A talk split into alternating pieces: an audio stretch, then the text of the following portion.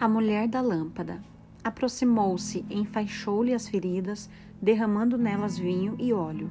Depois colocou-se sobre o seu próprio animal.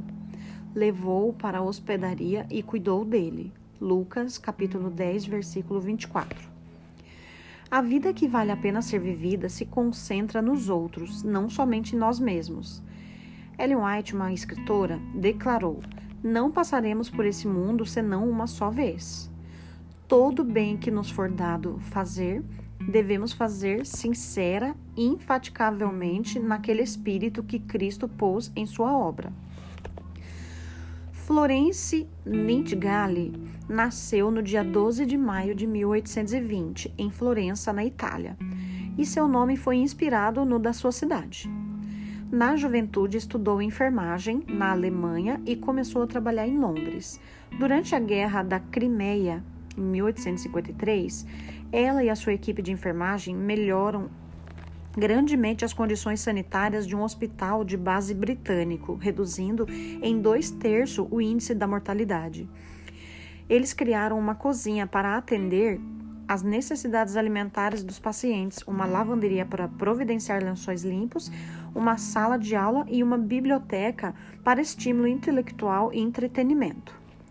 Florença cuidava sem cessar dos militares. À noite, ela carregava uma lâmpada enquanto tratava paciente após paciente. Os soldados sentiam-se emocionados e confortados por sua compaixão sem fim e chegaram a chamá-la de Mulher da Lâmpada e o Anjo da Crimeia.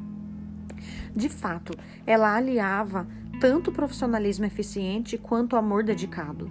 Suas estratégias ajudaram a melhorar as práticas de cuidado aos enfermos e sua vida tocante inspirou muitas gerações de enfermeiros. Ainda hoje, algumas cerimônias de formatura de enfermagem chegam ao ápice, acendendo a vela e recitando o juramento de Florença em homenagem à mulher da lâmpada. Florença afirmou atribuo meu sucesso a isto. Nunca dei, aceitei, nunca dei nem aceitei nenhuma desculpa. Ela aconselhou: por isso, nunca perca a oportunidade de promover um início prático, por menor que seja, pois é maravilhoso perceber quantas vezes em tais questões a semente de mostarda germina e cria raízes. Também enfatizou a importância de aliar empatia e cooperação.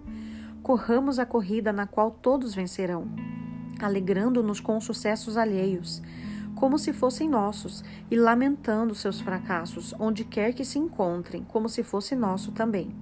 Somos nós todos um, um só enfermeiro.